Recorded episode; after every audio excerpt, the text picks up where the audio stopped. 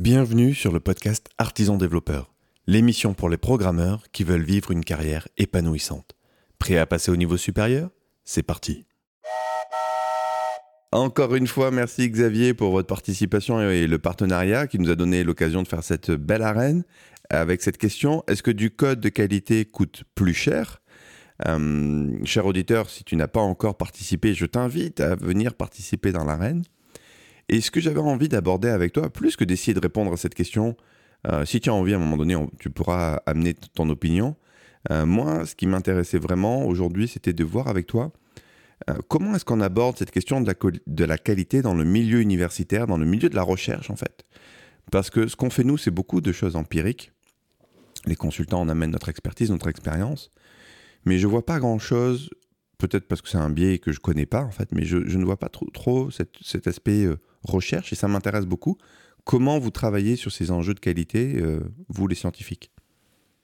Ok, bah merci Benoît hein, pour l'invitation. Euh, on peut tutoyer aussi, hein, ça serait peut-être plus simple. Euh, ouais, c'est une super question que tu me poses là, et je vais t'avouer qu'il y a eu un énorme changement dans la communauté des chercheurs, notamment grâce à, GitHub essentiellement, qui nous a permis à nous chercheurs d'avoir énormément d'informations. C'est ce qui nous manquait un tout petit peu.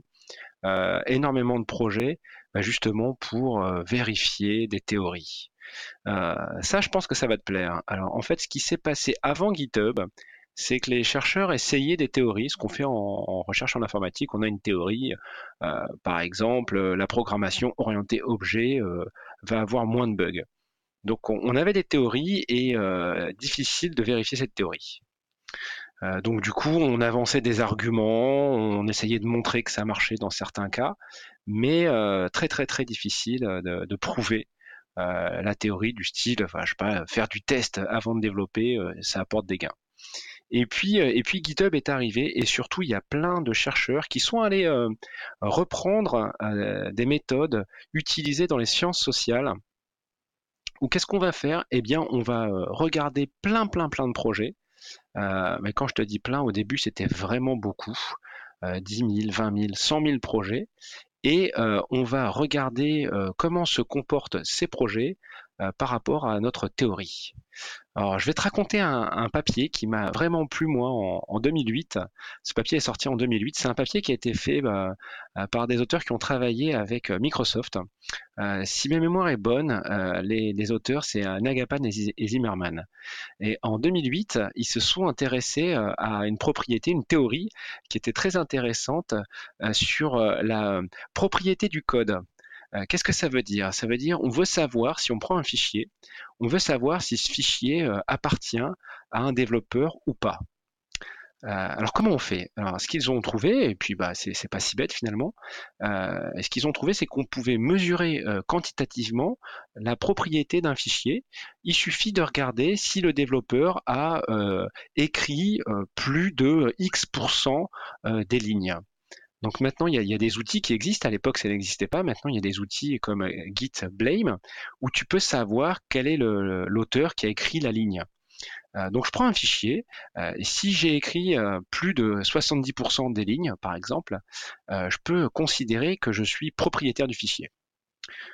T'hésites pas à m'interrompre, hein, Benoît, hein, s'il y a des choses qui sont... ah non, non, mais je t'écoute, je bois tes paroles, je bois tes paroles, j'imagine plein de trucs, je me dis, mais c'est génial cette idée, c'est pour étudier la, à quel point est-ce qu'on peut, est qu'on peut corréler ça avec une notion de responsabilité collective? Est-ce qu'on peut dire que plus les fichiers vont être modifiés par un maximum de monde, et plus il y aura ce sentiment de, de, de, propriété collective du code? Eh ben C'est exactement ce qu'ils ont voulu euh, mesurer. Donc tu vois, tu as, déjà l'intuition euh, de ce papier. En fait, ils sont intéressés à savoir s'il valait mieux avoir euh, un ou deux propriétaires forts c'est-à-dire euh, c'est eux qui ont fait quasiment toutes les lignes, ou est-ce qu'il vaut mieux avoir au contraire euh, des propriétaires faibles et donc plusieurs développeurs qui vont contribuer euh, au fichier?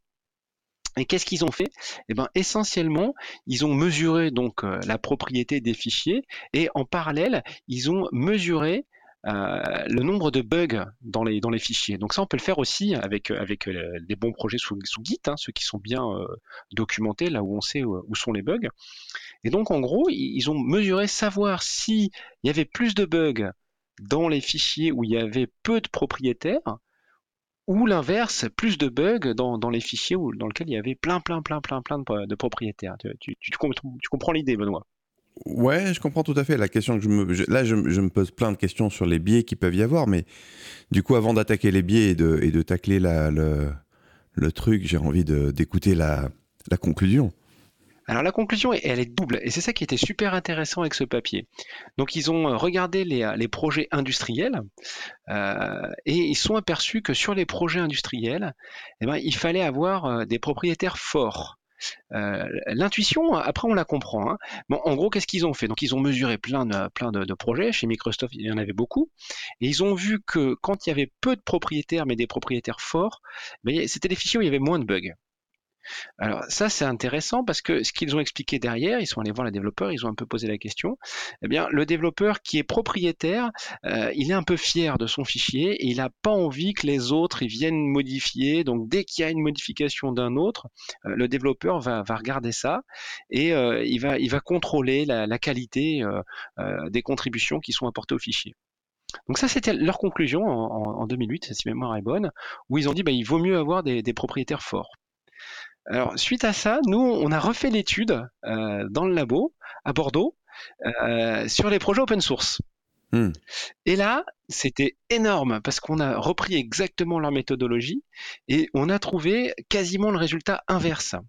Dans les projets open source, il vaut mieux avoir plusieurs contributeurs pour qu'il y ait moins de bugs tu, vois comme c'est marrant en fait quoi.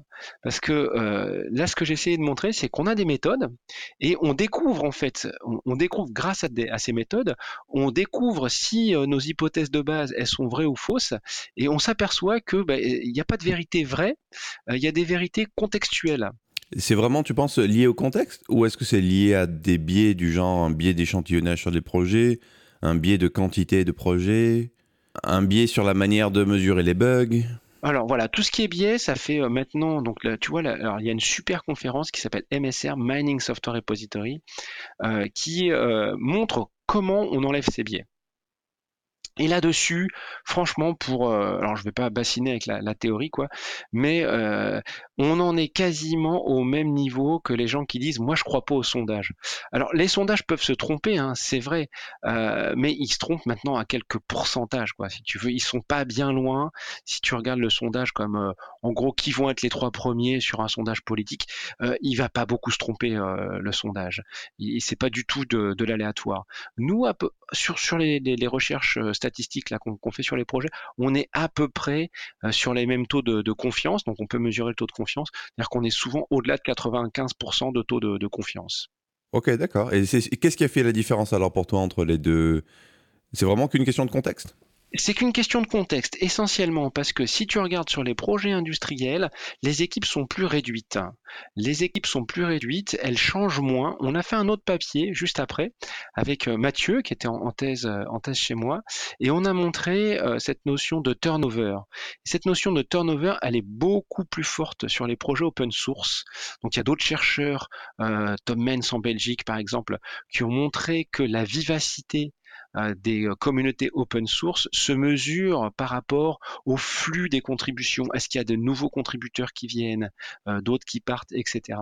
Et donc cette richesse dans les, communautés open source, elle est vraiment basée sur un turnover, euh, voilà, des, gens qui vont arriver, ce qui n'est pas vrai dans les projets industriels, où la richesse vient plutôt, je dirais, de la stabilité de l'entreprise. Est-ce que c'est à peu près la même équipe qui gère le produit et ils savent exactement ce que ça fait. Et ça ne veut pas dire qu'ils vont pas changer le produit, hein, que le produit ne va pas évoluer, hein.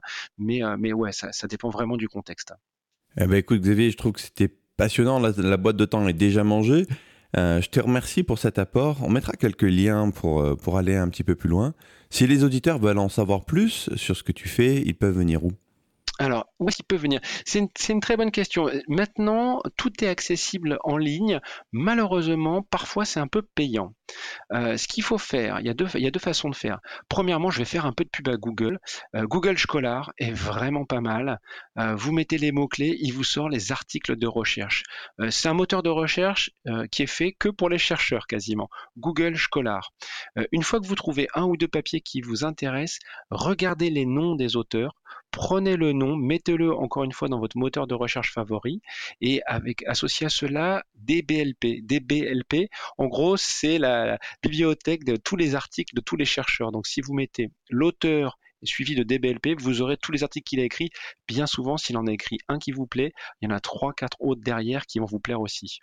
Voilà, c'est le début. Après, il faut rentrer en contact avec des chercheurs peut-être. Eh bien, merci Xavier pour tout ça. Quant à toi, cher auditeur, j'espère que tu as apprécié ce podcast et rejoins-nous dans l'arène répondre à cette question. Est-ce que du code de qualité coûte plus cher? Choisis ton camp, vote pour ton champion et je te dis à demain.